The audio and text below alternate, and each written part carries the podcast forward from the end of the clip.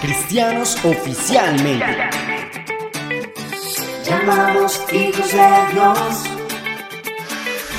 Con un mensaje verdadero, sí Señor, que nace de lo profundo del corazón de Dios. Cristianos Oficialmente.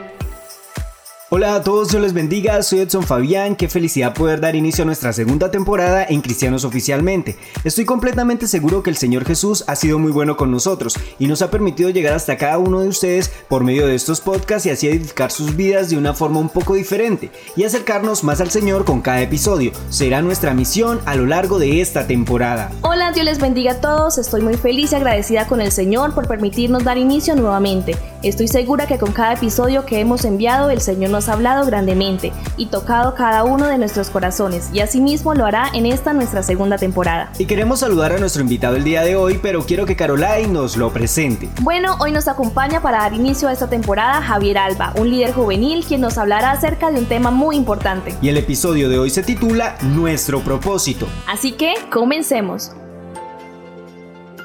Hemos estado equivocados por mucho tiempo si pensamos que somos el producto de la casualidad, de un error de planificación de nuestros padres o simplemente cosas del destino.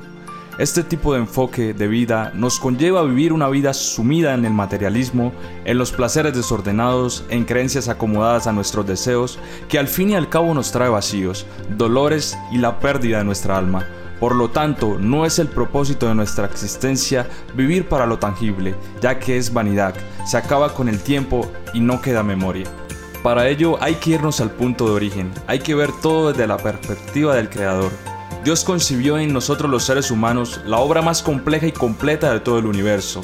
El hecho de habernos creado a su imagen y semejanza nos dio características de seres espirituales, seres intelectuales y con conciencia moral, diferente al resto de las creaciones. Es por ello que muchas veces nos hemos detenido a pensar de dónde provengo, quién soy, cuál es el sentido de la vida, cuál es el propósito de mi vida. Nunca verás a tu mascota o a alguna otra especie tener ese tipo de conjeturas porque no tienen ese toque sobrenatural. Nuestra creación en Dios tenía y tiene un gran propósito. No por nada Él nos llamó hijos. Somos la concepción del amor y la dedicación de Dios en una creación.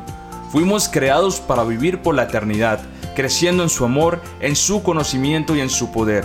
Fuimos creados para vivir en armonía con Dios, desde la libertad, desde el libre albedrío. Sin embargo, esa misma libertad de decisión, influenciado por la envidia y la maldad del adversario, condujo al ser humano en la ruptura de la relación con Dios y la corrupción de nuestra naturaleza en el origen de la humanidad. Sin embargo, Dios nunca nos ha dejado solos aun cuando le hemos fallado. Y en esta nueva condición de vida en la que estamos, Él nos ha dado solución y nos ha levantado nuevos propósitos. La humanidad en el tiempo se ha perdido entre tantas filosofías de vida que cada vez se alejan más y más de Dios, a tal punto que ya muchos ni siquiera tienen noción de que si hay un Dios. Es por ello que Dios en su misericordia nos dejó sus escrituras, para aún en la era más complicada de la humanidad se tengan salidas. El propósito inicial de nuestra vida es agradar a Dios. En su creación fuimos vistos como obra buena.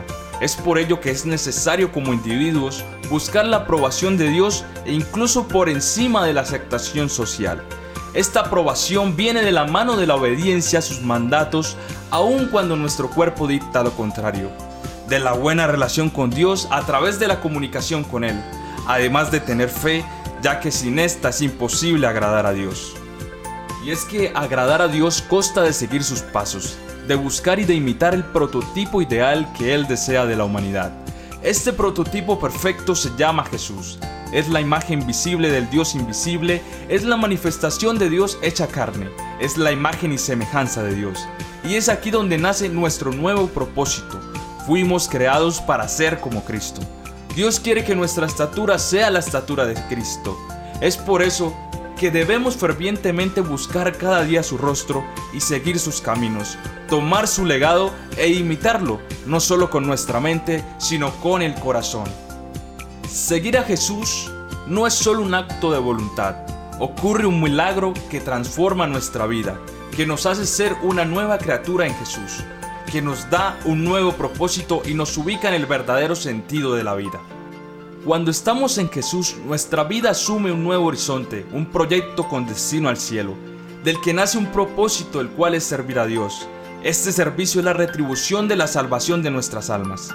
Es un acto de agradecimiento por la misericordia de Dios y acto de obediencia porque ahora le pertenecemos. Y veo necesario aclarar que el servicio a Dios no se limita a las labores pastorales, pues Dios nos puso a cada uno en el lugar que le plació y con las capacidades que Él mismo quiso. Al fin y al cabo, Él no recompensará más al que más se le dio, sino recompensará más al que más entregó. Entre los actos de servicio para Dios hay uno que es muy importante, pues es el que le da al sacrificio de la cruz la vigencia entre las generaciones. Esto es la expansión del Evangelio a través de las buenas nuevas de salvación, el cual es nuestro propósito final, que reafirma los propósitos ya mencionados. Fuimos hechos para una misión y es necesario, muy necesario hablar del Evangelio a todos nuestros núcleos sociales. No podemos quedarnos con la boca en silencio cuando está en juego el alma de cada una de esas personas con las que compartimos a diario. Tenemos la llave para liberar el alma de cada una de esas personas de la condenación eterna, el cual es Jesucristo. Nuestras vidas muchas veces las complicamos con tantos adornos que ponemos en ella, que deseamos carros, casas, mucho dinero, muchos títulos y nos desenfocamos del propósito real de nuestra vida. Ponemos tanta prioridad y tiempo a lo que se queda aquí cuando nada de esto se puede llevar. Pero sí nos podemos llevar lo que hayamos hecho por Dios y por el prójimo siempre y cuando nuestra vida se haya marcado en sus propósitos. Y es que no debemos dejarnos guiar por nuestros propósitos humanos, esos están limitados por la muerte, por eso no son seguros, son superfluos. En cambio, los propósitos en Dios van hasta la eternidad. En este momento, a ti que me escuchas, te invito a que hagas hoy un alto en el camino y replantees tus objetivos de vida. Lo que estás haciendo hoy trasciende para la eternidad. Dios tiene un propósito contigo muy serio él no quiere que tú seas uno más de los que va a la tumba sin presentar nada, siendo vida perdida, sin propósito, sin destino glorioso. Ya no mires más al suelo, alza tu mirada y ve al cielo.